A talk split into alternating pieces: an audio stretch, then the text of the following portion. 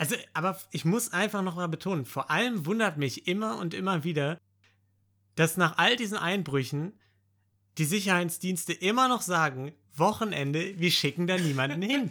es ist, kann doch nicht sein. Nein, das, in dem Fall wurde ja sogar einer hingeschickt. Ja, ich meine permanent, der da irgendwie, der oder die da sitzt äh, und, und irgendwie die Kameras beobachtet oder sonst was. Ein Kaufhauskorb.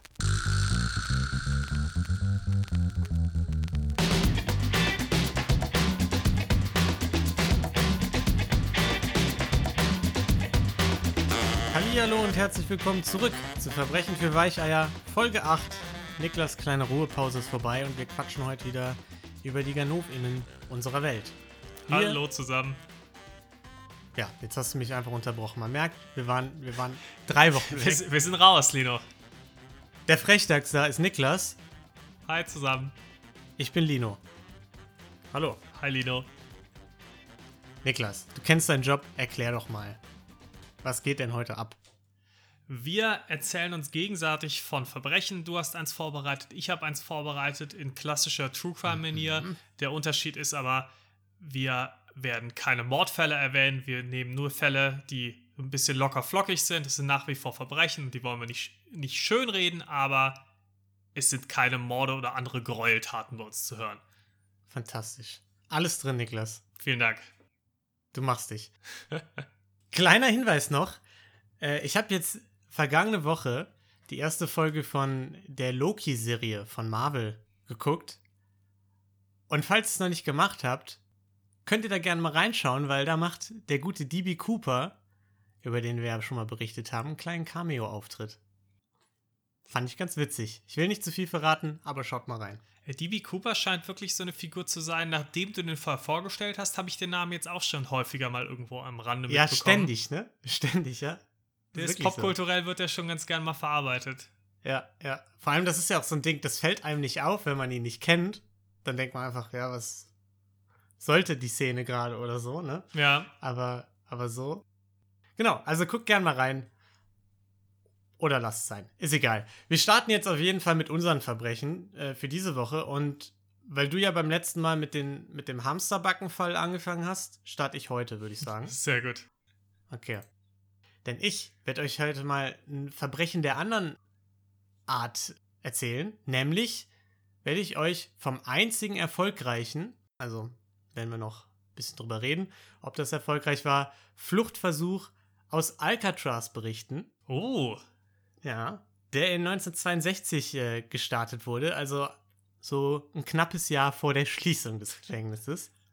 Aber das ist mal was ganz anderes, da bin ich gespannt.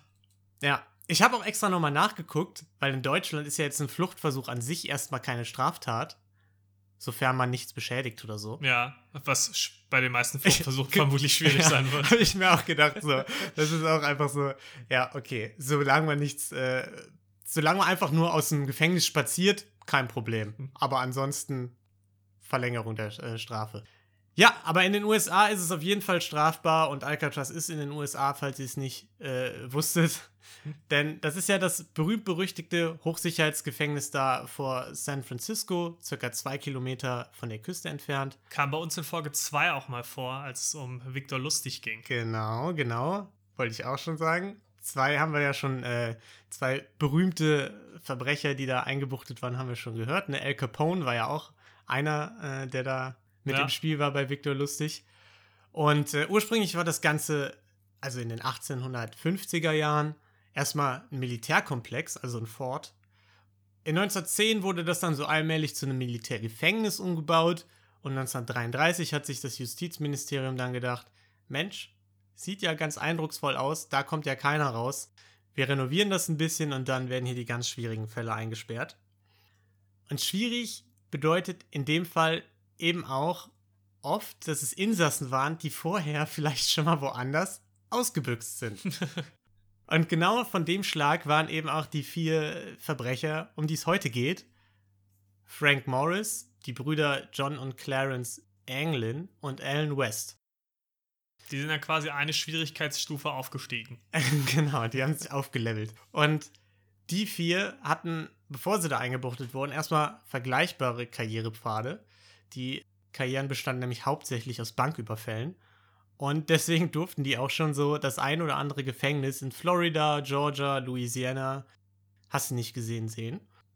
Alle vier haben eben auch jeweils diverse Male versucht, aus diesen Gefängnissen auszubrechen, weshalb dann 1960, 61 jeweils nach Alcatraz verschifft wurden, wo sie dann Zellennachbarn wurden.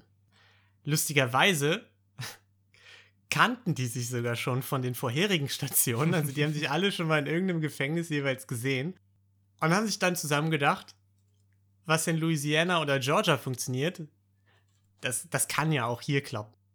Und haben dann eben angefangen, einen Plan zu schmieden. Beziehungsweise eigentlich hat Morris hauptsächlich wohl den Plan geschmiedet, weil der als hochbegabt galt und die anderen eher nicht. Wie sind sie das Ganze denn angegangen? Denn schließlich galt es ja eigentlich als unmöglich, aus Alcatraz auszubrechen. So. Also es haben insgesamt einige versucht. Die meisten sind entweder am Boden der Bucht gelandet oder wieder eingefangen worden. Und die haben es ja im Juni 62 versucht, aber deren Vorbere Vorbereitung begann schon im Dezember 61, nämlich als Morris ein ausrangiertes Sägeblatt fand, das ihn auf die Idee brachte, Mensch, damit kann ich mich ja irgendwo durchsägen. Schon mal ein guter Start. Ja, solider, solider Plan, ne? Bisher ähm, auch noch nicht so spektakulär. Bisher sind wir noch im Standardrepertoire eines Gefängnisausbrechers. Das haben wir in Lucky Luke auch schon gesehen. ja, mit der Pfeile Würde ich auch sagen. es wurde aber noch ein bisschen ausgefallener.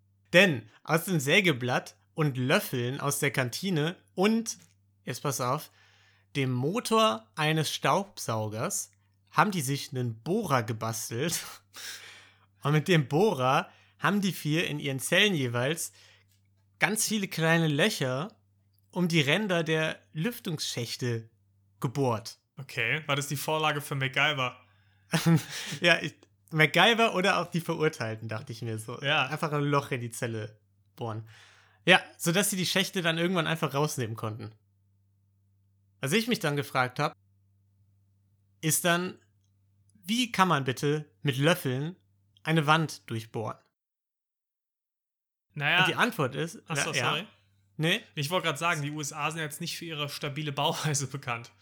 Ja, genau, Pappwände, ja. so wie bei Häusern. Nee, in dem Fall waren es tatsächlich Steinwände, aber so ein bisschen geht schon in die richtige Richtung, weil das Gefängnis, habe ich ja vorhin erwähnt, wurde ja ein Jahr später dicht gemacht. Und zwar vor allem, weil es zu teuer war.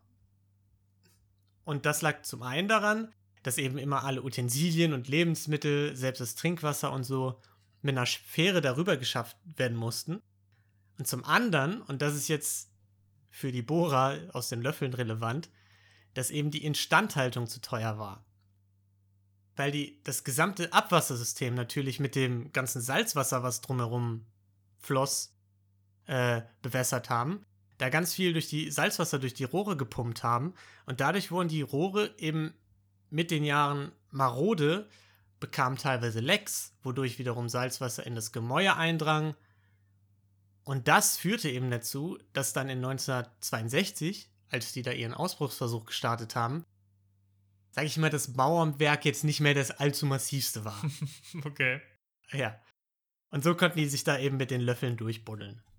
Ja, den Lärm währenddessen, weil war ja immerhin auch ein Staubsaugermotor und jeder weiß, die sind jetzt nicht leise, haben die mit einem Akkordeon übertönt, das Morris dann immer während der Musikstunde gespielt hat und immer während Musikstunde war, haben die dann da alle fleißig rumgebohrt. Und die Löcher haben sie dann mit Kleidung oder Pappe oder so verdeckt. Irgendwann waren die Löcher dann groß genug, die vier konnten jeweils durch ihre Löcher durchkriechen in einen unbewachten Gang dahinter. Natürlich. Und darüber sind sie dann in ein komplett verlassenes Dachgeschoss geklettert, wo sie sich dann für die nächsten paar Monate eine gemütliche Werkstatt aufgebaut haben. Finde ich auch richtig frech. Damit es nicht auffällt, dass sie da immer rumwerkeln, stand dann immer einer Schmiere in der Zelle und in die anderen Betten haben sie dann so selbst gebastelte Köpfe gelegt. Oh, der Klassiker. Ja, genau. Aber ich habe die Köpfe gesehen und ich muss sagen, die sahen echt nicht so scheiße aus. Dafür, dass sie das aus so einer Mischung aus Seife, Zahnpasta, Betonstaub und Toilettenpapier so zusammengematscht haben. Ja. Und dann einfach- Klingt nicht so, als könnte ich damit was Dolles basteln. Nee, Klingt. Ja, jeder, der dich kennt, vor allem weiß, äh, das, das hätte nichts gegeben. Ja. Und ja, da haben sie dann eben noch so Haare aus dem Friseursalon dran geklatscht, bisschen angemalt mit Farbe. Und also wirklich, guckt euch die Bilder an. Dafür sahen die echt ganz geil aus. Ja, die haben die halt in die Betten gelegt und dann die Betten so ein bisschen ausgestopft. Und so hatten die dann eben Ruhe in ihrer Werkstatt und haben dann da aus Regenmänteln, über 50 Stück insgesamt, haben die sich dann vier Rettungswesten gebastelt und ein 1,80 mal 4,20 Meter großes Gummifloß. Das ist absoluter Wahnsinn, da in irgendeiner Etage auf dem Dachboden im Gefängnis sich ein Boot zu bauen. Ja, die Ruhe muss man erstmal haben, ey. Und, ja gut, woanders wären sie ja nicht hingegangen. So, die Nähte haben sie sogar, und das finde ich besonders MacGyver-mäßig, haben sie dann mit Hitze aus nahegelegenen Rohren versiegelt. Also da ist dann Dampf entwichen irgendwo und die haben die Nähte dran gehalten und dann sind die halt so, haben die die quasi zusammengeschweißt. Passend dazu haben sie sich dann natürlich noch ein paar Paddel aus Holzresten und Schrauben gebaut und das Akkordeon dann irgendwann, als sie nicht mehr bohren mussten, zu einem Blasebalg umgemodelt. Also die waren du das? handwerklich begabter als wir, das können wir, glaube ich, schon mal festhalten. ja. Die hatten, muss man dazu sagen, die hatten wohl irgendein Magazin, irgendein so Engineering-Magazin, das sie da aus der Bibliothek oder wo auch immer her hatten. Und da haben die sich dann zumindest die, die Ideen für die Rettungswesten hergeholt. Aber selbst damit fand ich, fand ich das schon beeindruckend. Ja. Ja, irgendwann hatten sie das dann alles vorbereitet. Und in der Nacht ähm, des 11. Juni 62 haben die dann alle ihre Pappmaché-Köpfe in die Betten gepackt und drei der vier sind durch die Löcher in den Versorgungsflur geklettert. Warum nur drei? West hatte als einziger leider ein kleines Problemchen, denn weil seine Öffnung ein bisschen marode war, hatte er sie zwischendurch mit Beton stabilisiert, damit die nicht kaputt geht. Und jetzt war das Loch leider zu klein Oh nein. und er ist nicht mehr rausgekommen. Also, da dachte ich auch, also das ist wirklich Endlevel dumm. Also vor So, allem so ein cleverer Plan, solche cleveren Konstruktionen und dann machst du das Loch zu klein. Ja, da machst du dir dein Loch wieder zu, quasi mit Beton. Naja, kann ja mal passieren. Der hat es dann irgendwann sogar hingekriegt, das aufzukriegen, aber da waren die anderen natürlich dann schon über alle Berge. Vor allem, weil du ja auch nicht mehr das Akkordeon hattest, das war ja mittlerweile ein Blasebalg und dass du nochmal normal hättest bohren können. Ja, eben. Deswegen, er musste leise sein dann nachts sogar, stimmt. Äh, er hat sich dann auch einfach wieder umgedreht und hat sich pennen gelegt. Also, er hat es dann gar nicht erst versucht. Die anderen hingegen sind dann durch den Flur und einen Lüftungsschacht aufs Dach geklettert. Den Weg hatten sie sich vorher auch schon mal ausgeguckt. Und von da sind sie dann in den Kamin der Bäckerei gehüpft, in die Bäckerei runtergehüpft, die am Rückse an der Rückseite des Gebäudes war, sind über den Zaun geklettert, die Felsen runtergekraxelt ja, auf ihr Floß und dann in die Freiheit. Und so sind sie entkommen. Das war's schon. Einfach reibungslos im Grunde. Das ist schon Wahnsinn. Ja. Ich konnte leider nicht rausfinden, ob sie das Floß vorher schon da so hingelegt hatten, deponiert hatten oder ob es dann am Abend selbst erst aufgeblasen hatten.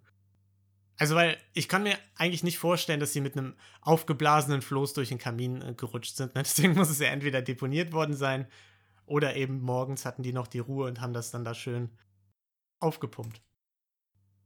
Ja, wahrscheinlich, wahrscheinlich letzteres, weil wenn du einmal schon hingehst, um es zu deponieren, Sehr riskant. dann ne? kannst du es ja fast auch schon direkt durchziehen. Ja, würde ich auch sagen. Würde ich auch sagen. Ähm, ja, was danach mit denen passierte, ist im Grunde ein riesiges Fragezeichen. Am 12. Juni morgens haben die Wachen dann bemerkt, dass da in den Zellen nur Pappköpfe lagen. und dann haben die natürlich erstmal das Umland mit Helis und Booten und zu Land durchsucht.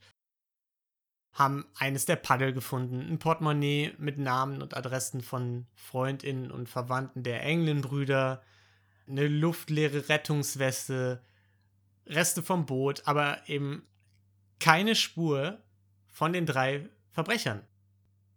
Und was hat sich das FBI dann gedacht? Na klar, die müssen ertrunken sein. Was anderes gibt es ja gar nicht, eine andere Möglichkeit. Weil sonst hätte es ja auch einen erfolgreichen Ausbruch gegeben. Genau das ist mein Gedanke. Weil die haben nämlich, die haben dann gesagt, so ja, die hätten ja niemals ihr Portemonnaie zurückgelassen, so und überhaupt die Chancen hier durchzuschwimmen bei der Strömung unmöglich.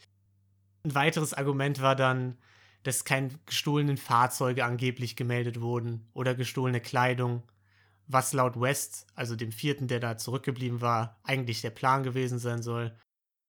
Und genau wie bei dir, meine Reaktion war einfach, nee, nee, die sind ertrunken, Alcatraz immer noch unmöglich, Case closed. Ja, eben.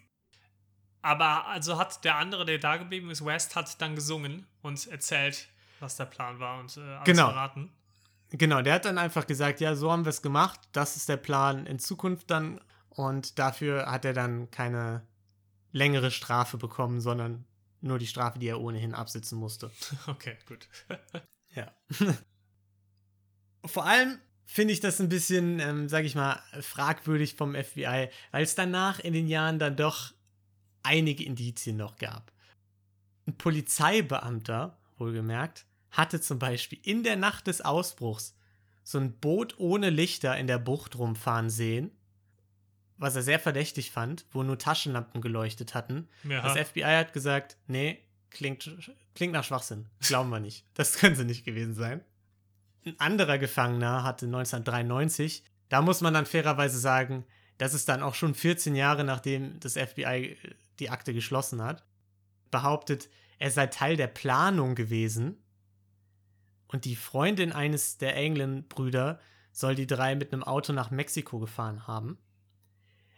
Aber da frage ich mich auch, warum sollte er bei der Planung helfen und dann nicht mitmachen? Also ja, Samariter spielen. Das klingt so ein bisschen nach sich wichtig machen. genau. Der hat auch Geld fürs Interview gekriegt und so. Er hat dann gesagt, ja, ich habe da nicht mitgemacht, weil ich nicht schwimmen kann, aber dann planst du ja auch nicht mit. Nee. So. Ein weiterer Mann hat, der, hat einer Krankenschwester auf dem Sterbebett offenbart, dass der die drei weggefahren hätte.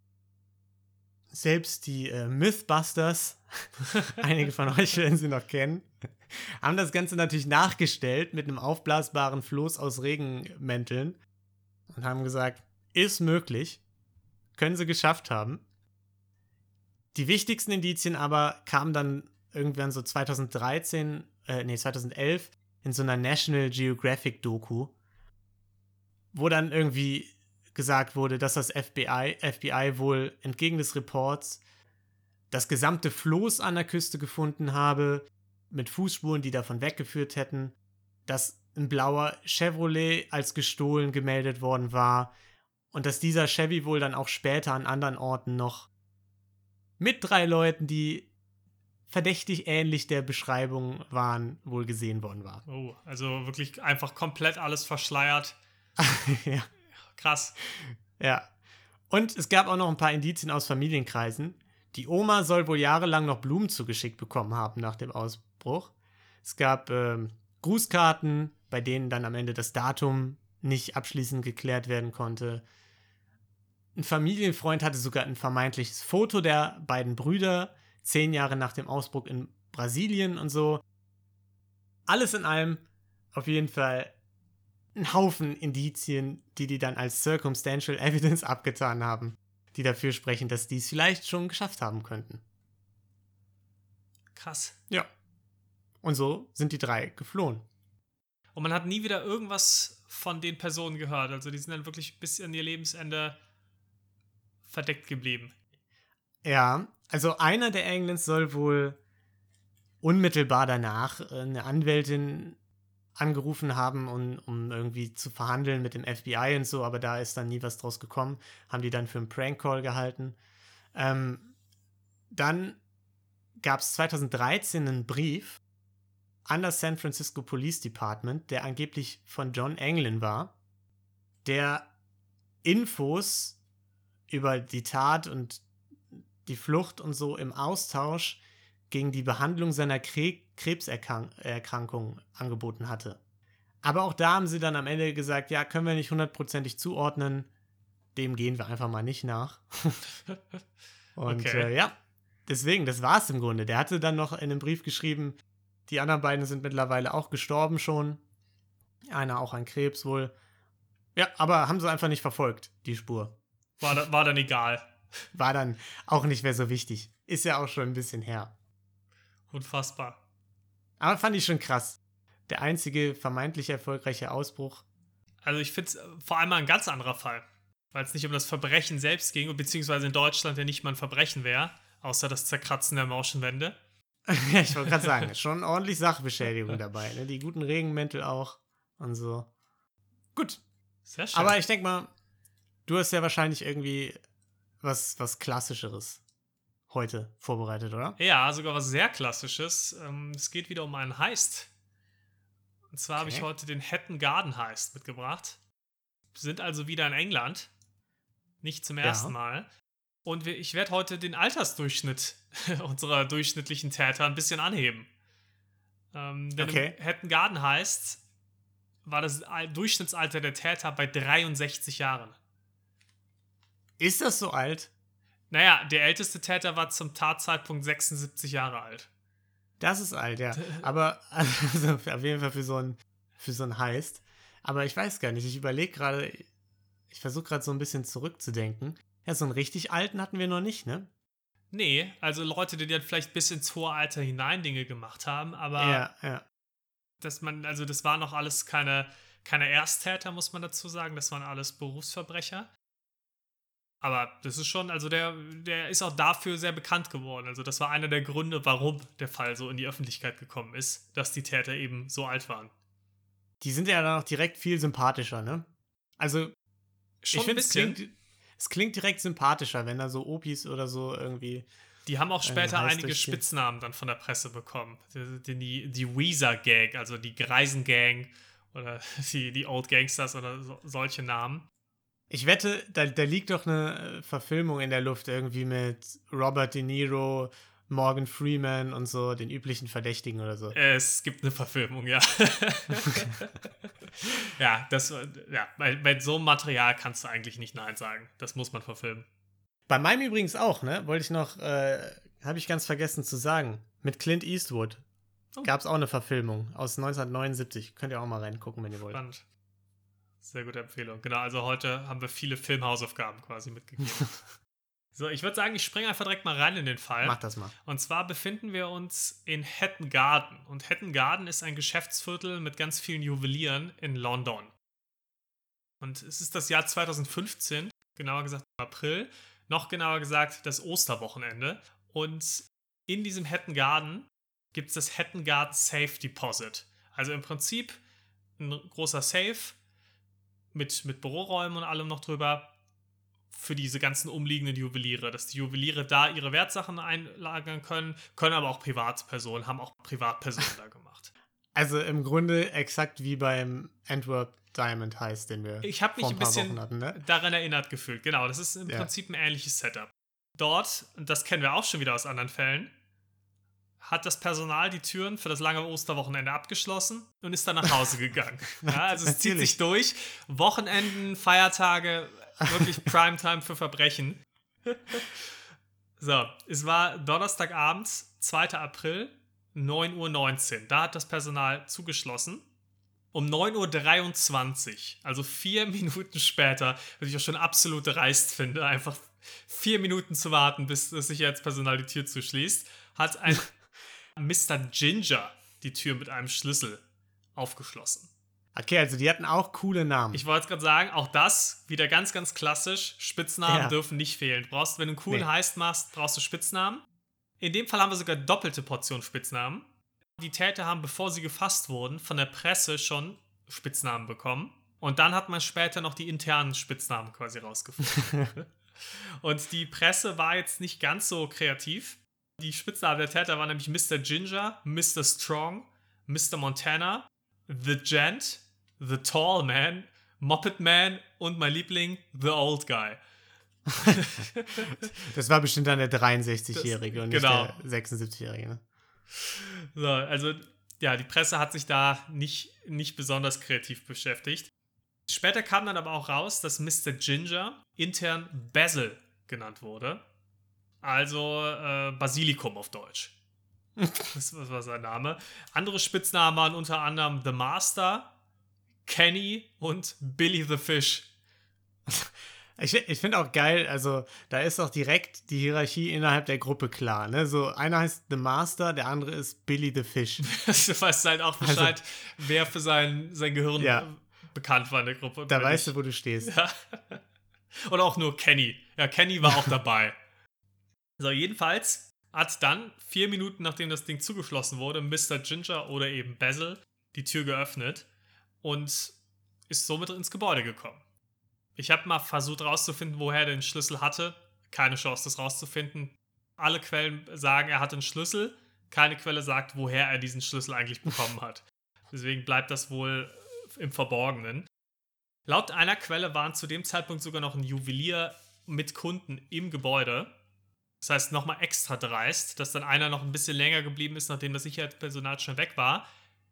Und dann hat Basil anscheinend ist dann ein bisschen weitergegangen, hat dann gewartet, bis der Juwelier das Gebäude verlassen hat mit den Kunden und ist dann weitergegangen äh, durchs Gebäude zum Notausgang und hat dort an der Seite die anderen Täter reingelassen, die schon gewartet hatten. Die waren mit Arbeitskleidung schon quasi verkleidet und hatten große Mülltonnen dabei und Equipment zieht sich auch wieder durch, ne? Einfach Arbeitskleidung anziehen und du kommst überall rein. Ich habe so ein bisschen auch, als ich den Fall vorbereitet habe, habe ich mir gedacht, gut, es war 2015, da haben wir den Podcast noch nicht gemacht. Aber es hat sich schon so ein bisschen angehört, als hätten die unseren Podcast auch gehört und sich so ein bisschen daran ja. orientiert.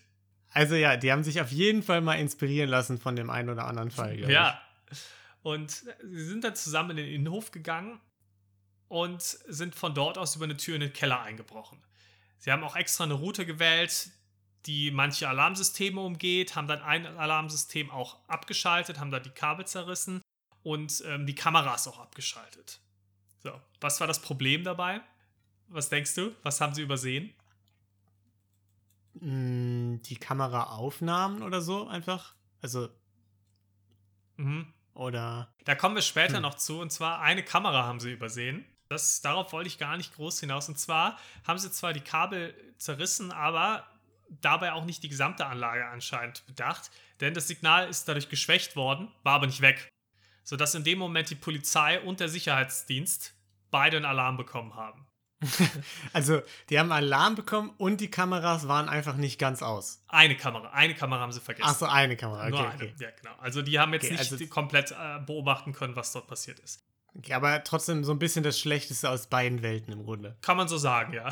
Ja. der Sicherheitschef hat dann auch einen Kollegen direkt dorthin geschickt. Der ist dann hingegangen, hat sich die Türen angeschaut, hat gesehen, ach nee, super, alle Eingangstüren sind ja noch in Ordnung, weil die ja nicht eingebrochen sind, sondern einen Schlüssel hatten. Und er wusste auch schon, dass in der Vergangenheit mal der Alarm durch ein Insekt ausgelöst wurde. Deswegen hat er sich das anguckt, gesehen, alles sieht super aus und dann einfach an, seinem Chef, an seinen Chef zurückgemeldet, nee, war ein falscher Alarm, alles super. Oh Während die Typen dann noch drin waren. Zugleich, da wurde jemand gefeuert. Ja, vermutlich. Ich habe ich jetzt nicht mehr rausgefunden, aber ich tippe auch. Und die Polizei hat ja diesen Alarm auch bekommen. Die haben einfach gar nicht reagiert. Die haben es einfach komplett ignoriert und man weiß bis heute nicht warum. Ja, es gibt ja den Sicherheitsdienst, Niklas, und der ist ja auf jeden Fall zuverlässig. Der ist Kann man kompetent. sich ja darauf verlassen. Das wissen Polizei. wir auch aus, sowohl aus dieser Folge als auch aus vergangenen Folgen. Der Sicherheitsdienst macht nie Fehler. Ja. Ja, dann sind, waren sie eben drin. Vom Keller aus sind dann zwei Täter hoch in den ersten Stock, haben dort den Aufzug gerufen, haben den dann deaktiviert auf irgendeine Art und Weise. Das wusste ich jetzt nicht genau wie, aber so, dass der nicht mehr fährt. Und sind dann wieder ins Erdgeschoss runter, haben den Aufzugsschacht aufgebrochen und sind in den Keller runtergeklettert. So, dann haben sie da eine Tür für die anderen geöffnet, vor der sie dann gewartet haben und waren quasi kurz vorm Tresor. Sie mussten dann nur noch ein paar Metallstangen aufbrechen und waren dann wirklich direkt vorm Tresor. Mhm. Dann kam eins der Herzstücke des ganzen Plans äh, zum Einsatz. Sie hatten nämlich einen riesigen Bohrer dabei, den sie für mehrere tausend Euro auch vorher gekauft hatten. Und haben mit dem stundenlang in die Wand Löcher gebohrt, um den Tresor aufzukriegen. Das hat aber nicht funktioniert. aber ja. Sie hatten ja auch Zeit. Man muss ja dazu sagen, es ist ja immer ein Wochenende. Da wussten sie ja, da, da, da kommt niemand vorbei. Osterwochenende, es war ein Donnerstag. Ja. In der Nacht von Donnerstag auf Freitag, da eingestiegen. Das heißt, sie wussten, es ist ein bisschen Zeit da. Haben gebohrt, gebohrt, gebohrt für Stunden, es ist nichts passiert. Sie konnten nicht rein, haben gemerkt, das ist das falsche Werkzeug. Das haben sie also Hättest du es mal mit einem Löffel versucht, ne? haben wir eben gelernt, hätten sie mal diese Folge gehört. Ja, mit einem Löffel kommst du überall durch. Was haben sie da gemacht? Haben gesagt, gut, klappt wohl nicht, gehen wir wieder. Und sind einfach abgehauen. Sind dann in der nächsten Nacht, also, dann, also es war ja dann quasi oh Freitagmorgen, sie haben dann bis Samstag wieder gewartet und sind dann in der Nacht von Samstag auf Ostersonntag wieder zurückgekommen und hatten diesmal eine Hydraulikpumpe dabei. Wie frech ist das denn? Einfach zu sagen, okay, wir lassen alles so liegen und kommen einfach morgen nochmal wieder. Das ist einfach maximal dreist. Also die haben wirklich. Die Ruhe muss man erstmal haben. Ja, das ist vielleicht der Vorteil davon, dass es ein paar ältere Täter waren. Die haben schon so viel gesehen ja. im Leben, die hat nichts mehr aus der Ruhe gebracht. Wahrscheinlich. Ja, die Hydraulikpumpe war dann auch angemessen. Die Männer haben dann Zugang zum Tresorraum bekommen. Da, da gab es dann nochmal ganz viele kleine Safeboxen, in die Leute dann ihr entweder die Juweliere ihre Wertsachen reingepackt haben, aber wie gesagt auch andere Leute. Also später gibt es da noch ein Zitat von einer Betroffenen, das war eine Privatperson, die hat halt von ihrer verstorbenen Mutter die, Juwel, die Juwelen da reingelegt und gesagt, sie hat halt nicht genug Geld, um die versichern zu lassen und nicht genug Geld oder, oder das wäre zu wertvoll, um es zu tragen. Deswegen hat sie sich gedacht, super, packe ich das da rein, das ist der perfekte Weg und die wurden dann auch geklaut. Also wieder, das wieder zum Thema Verbrechen verherrlichen. Also auch wenn es erstmal nach einem charmanten Verbrechen klingt, es sind auch, auch doch Leute zu Schaden gekommen. Aber um, auf einer fröhlicheren Note haben sie dann auf jeden Fall das Ganze äh, in dem Moment glück, glückselig aufgebrochen. Das war, die waren kein Problem, diese kleinen Safeboxen. Und haben über 70 dieser Boxen aufgebrochen und sind dann da ganz gemütlich mit 14 Millionen Pfund Gold und Juwelen in den, haben sie einfach in die Mülltonnen gepackt und sind damit dann abgehauen. In die Mülltonnen. Wahnsinn, sind dann oh, einfach in einem Van davon gefahren. Und anscheinend, da sind wir wieder beim Thema Alter, hatte auch einer der Täter einen diabetischen Anfall. während also, während ich, ich, der zweiten Nacht. Ich ja? muss kurz äh, intervenieren, ne? Also, du kannst jetzt nicht so oft das Alter betonen, weil meine Mutter hört die Folgen immer. Und ich sag mal, die ist so im Prime-Alter dieser, dieser Ganoven da. Also, wenn du das zu oft betonst, gibt's Ärger, Nick. Das tut mir leid, da Dann, möchte ich auch hier nochmal äh, Shoutouts und viele Grüße äh, ausrichten. nee, aber das, äh, also das ist ja einer der älteren Täter auch gewesen und der ist deutlich ja, älter okay. als deine Mutter. Ah, okay. Ja, sonst kriege ich nämlich morgen einen bösen Anruf, ne? Also. Nee, nee, keine Sorge. Das war einer der älteren Täter, der hatte okay. Diabetes, hat dann Anfall bekommen. Das ist ja auch eine keine reine Alterssache, Diabetes ist ja nicht nur ja. für alte Leute. Und nee. äh, die Täter waren aber vorbereitet, haben sich gedacht, gut, das ist, ja, das ist Teil des Dings. Ähm, wir werden, äh, haben dem einfach die richtige Medizin gegeben und dann ging es wieder. Laut einer Quelle war auch einer der Täter inkontinent zum Beispiel. Habe ich aber sonst nicht, nichts weiteres zu gefunden. Aber stelle ich mir auch witzig vor, dass dann einer in Windeln das Ganze durchführt. Vor allem, weil die auch teilweise, also das Loch, durch das sie klettern mussten, war auch nicht besonders groß. Also da gibt es dann auch ein Video, wo eine Reporterin durch London geht und Leute durch ein Loch der gleichen Größe mal klettern lässt. Und das sind auch junge, fitte Leute. Es ist gar nicht so leicht. So, aber erstmal, ja, waren sie damit entkommen, sind in ihrem Van davongefahren mit 14 Millionen Pfund. Kann man sagen, alles hm. super. Und dann haben sie sich einen Hund gekauft, zwei Hunde namens Hatton und Garden ja, und ein großes Haus. Ganz so sehr haben sie sich nicht von Brinksmet inspirieren lassen. Brinksmet wirst du aber nachher auch noch mal hören. Sei gespannt.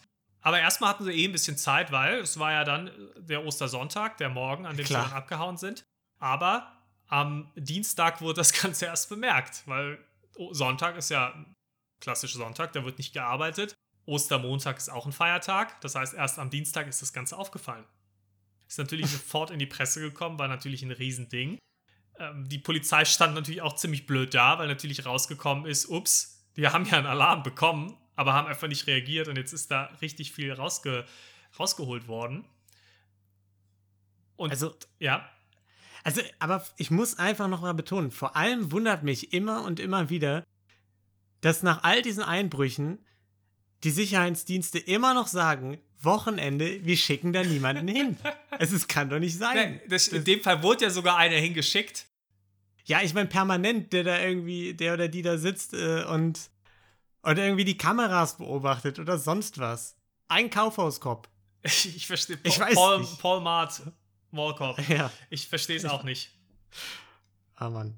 Es ist absoluter Wahnsinn. Aber es ist leider so. Ich kann, Ja. ich kann dir nichts anderes erzählen. Naja, auf jeden Fall haben sie, hat die Polizei gedacht, gut, wir stehen jetzt hier ein bisschen blöd da, vielleicht sollten wir den Fall jetzt möglichst schnell wenigstens lösen und haben das Ganze an das Flying Squad abgegeben. Das Flying Squad kennen wir auch durch die Millennium Dome Folge schon. Das ist ja Mhm. die Spezialeinheit der Polizei, die sich mit ja, besonders schweren und großen Diebstählen beschäftigt. So, die haben Ja. sofort begonnen mit den Ermittlungen, waren ein bisschen kompetenter als die Kollegen, die den Alarm ignoriert haben. Haben erstmal versucht, DNA-Spuren oder andere Hinweise zu finden. War aber nicht besonders ergiebig. Haben wir ja schon festgestellt, Täter waren ziemliche Profis. War nicht der erste Einbruch, den die Jungs begangen haben. Von daher keine Chance, da am Tatort irgendwas zu finden, was die auf die Täter geführt hätte. Was glaubst du, wie sie dann weiter vorgegangen sind, beziehungsweise wie die Täter geschnappt wurden? Hm, also die hatten ja die eine Kamera. Ah, sehr noch, gut, du erinnerst dich. sehen können, oder? Du erinnerst dich?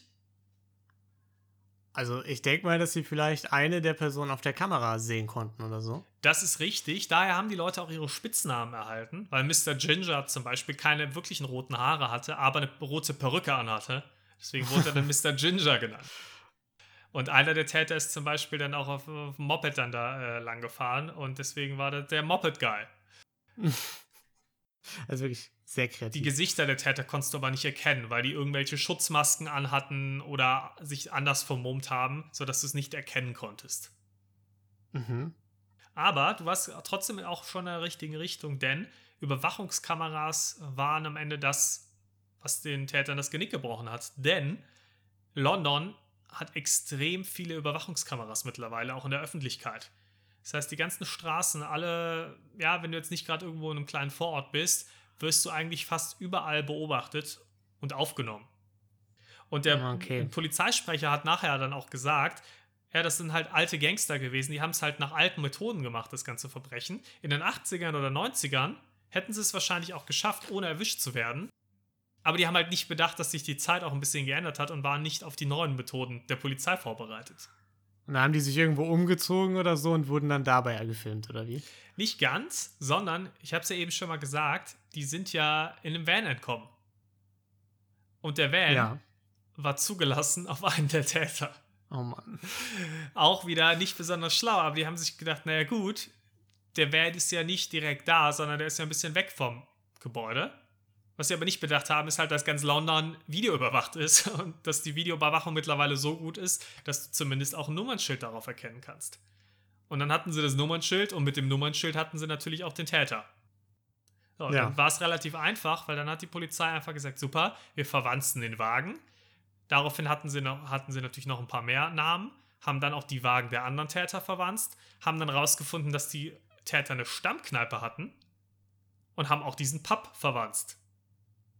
Und die Täter waren auch so dumm, haben sich dann sowohl in den Autos als auch vor allem in ihrem Pub über die Tat unterhalten, haben sich damit nochmal gebrüstet und haben sich über Möglichkeiten zur Geldwäsche unterhalten. Ist clever. Vor allem, vor allem der Teil mit dem Pub. Das im Auto kann ich ja noch, kann ich ja irgendwie noch nachvollziehen, aber im Pub, Das ist halt naja. Ja, da, da fragt man sich dann wieder, wie haben sie es so lange geschafft, erfolgreich. Verbrecher zu sein? ja. Ja, ein paar, ein paar Fehler machen, haben sie dann doch gemacht. Und auch, ja, da sind wir wieder beim, beim Altersthema. Es tut mir leid, dass ich da heute so drauf rumreiten muss. Äh, also ein Thema, was auch noch erwähnt wurde, der Bohrer war halt das falsche Werkzeug, aber früher hat so ein Ding halt gut funktioniert. Deswegen sind sie dann nicht direkt schon auf die Hydraulikpumpe gekommen.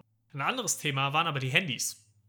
Die haben nämlich nicht, wie Verbrecher das normalerweise machen, sich einmal Handys gekauft, um darüber zu kommunizieren mit verschiedenen SIM-Karten, Ach komm. sondern haben über ihre ganz normalen Handys kommuniziert. Ah, das kann doch nicht sein. Ja, das wurde rausgefunden, denn es wurden dann irgendwann, als sie genug Beweise hatten, wurden neun von zehn Tätern gefasst so, und festgenommen.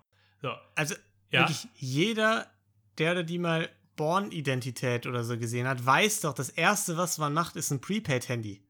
das ist eigentlich Verbrecher 101. Ja, aber da sind wir wieder Ja. beim Thema. Handys waren damals noch Neuland für uns alle. Und die Verbrecher waren halt aus einer anderen Generation und waren damit noch nicht so vertraut und haben sich wahrscheinlich gar keine Gedanken drüber gemacht, dass so ein Handy, so ein Datenstrom da auch nachverzogen werden kann. Naja, ist ein weiterer Punkt für unsere Liste. Ne? Immer am Wochenende was durchziehen und immer ein Prepaid-Handy benutzen. Ganz, ganz wichtig. Ja. Ja, aber einer der von diesen äh, neun, die dann festgenommen wurden, der hatte kein Handy. Das war The Master. Also einer der Köpfe hinter dem heißt. Da könnte man jetzt denken, oh, das hat er gemacht, weil der es hinter, äh, durchdacht hat und so schlau war. Aber das war nicht der Grund, sondern der war halt schon 76 Jahre alt und der fand Handys einfach unnötig, weil die, den neumodischen Schnickschnack brauche ich nicht. Und hat dann, wenn er mal telefonieren musste, für den Fall, hat er einfach sich ein paar Mal das Handy von seinem Sohn ausgeliehen. Der Sohn wurde dann auch verhaftet. Es kam dann aber später raus, dass der unschuldig war und dass der Vater einfach nur gefragt hat, hey, kann ich mein Handy kurz haben? Auch geil. Einfach deinen Sohn noch mit reinziehen. Ja, aber auch das wieder total unbewusst wahrscheinlich, weil der halt keine Ahnung ja, hatte, dass du sowas nachvollziehen kannst, vermutlich. Ja, ja. Ja, so waren, saßen dann neun von zehn in Haft und einer hat nur gefehlt. Und zwar war es Mr. Ginger oder auch Basil. Die meisten der Täter, die jetzt dann in, in Haft saßen, wurden dann auch wirklich zu sieben Jahren verurteilt. Ähm, einer, The Master, wurde zu sechs Jahren verurteilt. Das hatte damit zu tun, dass er einen angeschlagenen Gesundheitszustand schon hatte und, und das dann mildernde Umstände bewirkt hat. Ähm, einer der Täter wurde zu zwei Jahren verurteilt und äh, The Master wurde aber auch schon seit nach drei Jahren entlassen und kam auch wieder frei. Das heißt, 2018 war der auch schon wieder auf freiem Fuß. Und das ist überhaupt ein ganz interessanter Charakter, denn sein echter Name ist Brian Reeder. Und den kennen wir schon, den guten Mann. Ich glaube, ich habe ihn damals nicht namentlich erwähnt, weil es sonst ein bisschen zu viel Namengewitter gewesen wäre. Aber das war ein Freund von Kenneth Neu und der Name ist schon mal gefallen. Denn er kam ah, in der okay. allerersten Folge vor beim Brinks Met-Fall. Die beiden haben nämlich zusammen, waren, waren daran beteiligt, die Brinks Met-Beule, äh, Beule, die Brinks Met-Beute zu verkaufen. Also der war einer der Geldwäscher quasi. Der war einer der Geldwäscher und wurde damals auch zu neun Jahren Haft verurteilt. Also der war, es war nicht sein erster Gefängnisaufenthalt. Okay, aber das war jetzt nicht der Typ, der jemanden äh, erschossen hat, ne? Nee, Kenneth Neu war der Typ, der einen erschossen hat. Also sein Freund. Er war der Kumpel von dem. Er war auch dabei an dem Abend. Das war auch kein, ah, okay. kein Erschießen, aber genau. Er war, er war dabei an dem Abend. Wurde okay. auch erst verurteilt und dann da freigesprochen, aber er war es nicht, er war nicht direkt beteiligt. Okay, knappe Kiste. Knapp, ich weiß, ich gerade noch mal so durchgehen. am Podcast-Thema vorbeigeschlittert. ähm, so, also bleibt uns wie gesagt noch der letzte Basil. Und der konnte relativ früh auch identifiziert werden. Das Ganze hat sich ja im Frühling bzw. Sommer 2015 abgespielt. Im November 2015 konnte der schon identifiziert werden. Später als die anderen, weil er war so schlau und wirklich kein Handy zu benutzen, aus Sicherheitsgründen oder zumindest nicht sein echtes Handy zu benutzen. Er war allgemein vorsichtiger als anderen, hat, hat auch allgemein ist er nicht so viel aufgefallen im Start, also sein Name ist nicht viel aufgetaucht, weil er ja einfach sehr zurückgezogen gelebt hat. Sie haben ihn aber trotzdem identifizieren können, 2015, aber noch gewartet, weil sie nicht genug Beweise hatten, weil er eben der vorsichtigste der Bande war. Haben ihn aber so lange beobachtet und Dinge verwandt, dass sie dann 2018 dann irgendwann auch genug Material hatten und dann seine Wohnung auch gestürmt haben und dort auch nochmal einen Teil der Beute gefunden haben und ihn verhaften konnten. Er wurde okay. dann auch zu zehn Jahren Gefängnis verurteilt. Er gilt auch als ja, der Drahtzieher zusammen mit The Master hinter dem Ganzen. Äh, Moment, Moment. Haben die anderen nicht nur sechs gekriegt? Sieben. Die meisten haben sieben, sieben. bekommen. Er hat zehn bekommen. Und der eine sechs mit der Minderung, ne? Genau. Genau. Er hat ein bisschen mehr noch bekommen. Und er wurde auch, äh, so wie äh, ein paar von den anderen Tätern, also vor allem die Drahtzieher, dazu verurteilt, einen Teil der Beute auch zurückzuzahlen. Weil sonst hätten noch längere Haftstrafen gedroht. Denn von den 14 Millionen Pfund sind bis heute nur 4,3 Millionen wieder aufgetaucht. Das heißt, 9,7 also, Millionen Pfund sind nie gefunden worden. Also vor allem für den Master scheint es sich ja dann gelohnt zu haben, ne? Drei Jahre und danach hat er noch irgendwie hier seine ja. Seine Millionchen. Wobei der war ja auch schon da war der, alt und krank. Bei Entlassung leider. war der halt 79 und schon am Krückstock und später äh, zur Gerichtsverhandlung ist er dann auch im Rollstuhl schon erschienen. Also wie sehr der seinen Reichtum oder vor allem wie lange er seinen Reichtum jetzt noch ja. genießen kann, ist auch fraglich. Das war auch ein ganz großes Thema, als die Haftstrafen verkündet wurden. Die wurden teilweise auch recht milde ausgelegt. Das muss man auch dazu sagen. Basil ist auch einer der jüngsten Täter, der war knapp über 50. Die anderen Täter, die die langen Haftstrafen bekommen haben, waren eben oft älter. Und das war auch ein bisschen ein Teil des Themas, dass man gesagt hat, naja gut, wenn man die jetzt dazu verurteilt, sterben wahrscheinlich einige von denen auch noch im Gefängnis, einfach an Altersschwäche. Von daher wurde das auch so ein bisschen berücksichtigt. Ich kann mir vorstellen, und, das, das war auch der Grund, warum er dann zehn Jahre bekommen hat. Habe ich jetzt, eben stand nicht so genau da, aber ist meine Vermutung. Okay. okay. Ist meine Vermutung. Genau, einer der Täter ist dann auch wirklich schon im Gefängnis relativ schnell gestorben, aber an, an ja, natürlicher Ursache. Und die anderen sind teilweise schon wieder auf freiem Fuß. Verrückt. Und haben wahrscheinlich haben die teilweise noch ordentlich Beute irgendwo liegen. 9,7 Millionen sind ja nicht gerade wenig. Es ist ja meistens so eigentlich bei unseren Fällen. Ne? Die werden dann irgendwie verknackt, kommen irgendwie nach fünf Jahren wegen guter Führung raus und 90 Prozent der Beute ist noch irgendwo da draußen. Ja, wobei man dazu sagen muss, bei Brinks Matt zum Beispiel war die Beute irgendwo da draußen, allerdings nicht bei den Tätern. Ja, genau, sondern irgendwie, ja, der Mafia oder so. Ja, während es hier, ich sag mal, zumindest plausibel ist, dass die Täter oder zumindest Familie der Täter die Beute noch irgendwo haben. Ja, wobei der eine hatte ja auch eine Verbindung zu Brinks Matt, ne? Also kann auch sein, dass darüber auch wieder so eine Mafia-Geschichte war oder so, weiß man ja nicht. Ich sag's auch mal im Aber Zweifel ja. bei unseren ja. Fällen sitzt immer irgendein Mafia-Boss im Hintergrund. Das ist Regel Nummer drei. Also, wenn ihr am Wochenende äh, und mit Prepaid-Handy rangeht, dann äh, macht's bitte doch nicht, weil am Ende müsst ihr das mit der Mafia zusammen irgendwie durchziehen und dann habt ihr ein Problem. Deswegen am besten einfach keine Verbrechen begehen. Das ist die, das ist die einfachste Möglichkeit, ja. Ja, das ist die Moral aus der Geschichte. Ja, das war's auch schon mit dem Fall. Ja, fantastisch. Das war ja der Fall, da dachte ich ganz lange, dass, als du mir jetzt gesagt hattest, irgendwann, ja, den, den mache ich irgendwann die nächsten Wochen, dass das der äh, Stuart Gardner Museumsfall wäre. Aber sieh da, es sind zwei verschiedene Fälle. Nee, haben nicht viel miteinander zu tun. nee. Abgesehen von einem Garten. Ja. Ja, sehr schön. Das waren unsere Fälle für heute, die, die Comeback-Folge sozusagen. Nach den Hamsterbacken. Genau, also wir werden jetzt äh, die nächsten Folgen auch wieder schön im Zwei-Wochen-Takt raushauen. Haben die nächste auch quasi schon in der Pipeline, die nehmen wir schon in ein paar Tagen auf. Und genau. Ja, wir danken euch fürs Zuhören. Wir hoffen, es hat euch gefallen und wir hoffen, dass ihr uns auch in zwei Wochen wieder zuhört. Und bis dahin verabschieden wir uns und sagen, bleibt gesund. Tschüss. Bis zum nächsten Mal. Tschüss.